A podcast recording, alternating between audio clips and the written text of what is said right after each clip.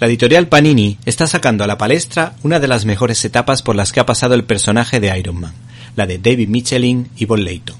Y aunque Iron Man Preludio a la Guerra de las Armaduras no es de las mejores, sí es verdad que apunta temas interesantes, pues nos vuelve a presentar a un héroe con los pies de barro y el arranque de este integral lo dice todo. Los médicos cuando eres niño te dan un caramelo y una palmadita en la cabeza. Cuando eres adulto te dicen la verdad.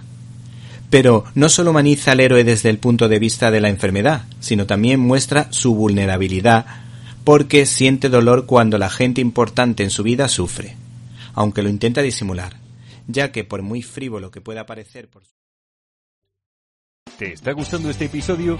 Hazte fan desde el botón apoyar del podcast de Nivos.